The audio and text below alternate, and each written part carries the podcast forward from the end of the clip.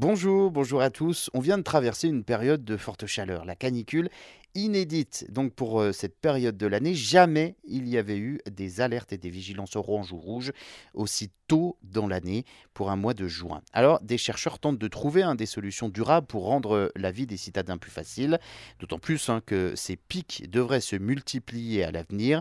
La nuit, on peut avoir 10 euh, degrés d'écart entre le centre-ville et la campagne. Alors aujourd'hui, on va faire un petit tour d'horizon des techniques les plus efficaces pour rafraîchir les centres-villes. L'eau Premièrement, comme euh, les brumisateurs, un excellent outil pour diminuer la température corporelle, mais son usage hein, euh, n'est pas sans conséquence, vous le savez.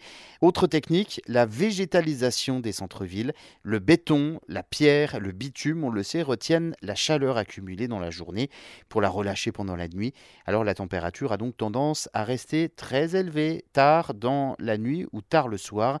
La solution la plus évitante serait alors de végétaliser les espaces urbains c'est-à-dire de multiplier les espaces verts, les parcs pour faire baisser le mercure. Les arbres, hein, par exemple, contribuent à eux seuls, grâce au phénomène d'évapotranspiration et d'ombrage occasionné, à faire chuter la température de 2 à 3 degrés en moyenne. Alors, chaque bâtiment devrait avoir un espace extérieur végétalisé sur le modèle hein, des euh, toitures terrasses.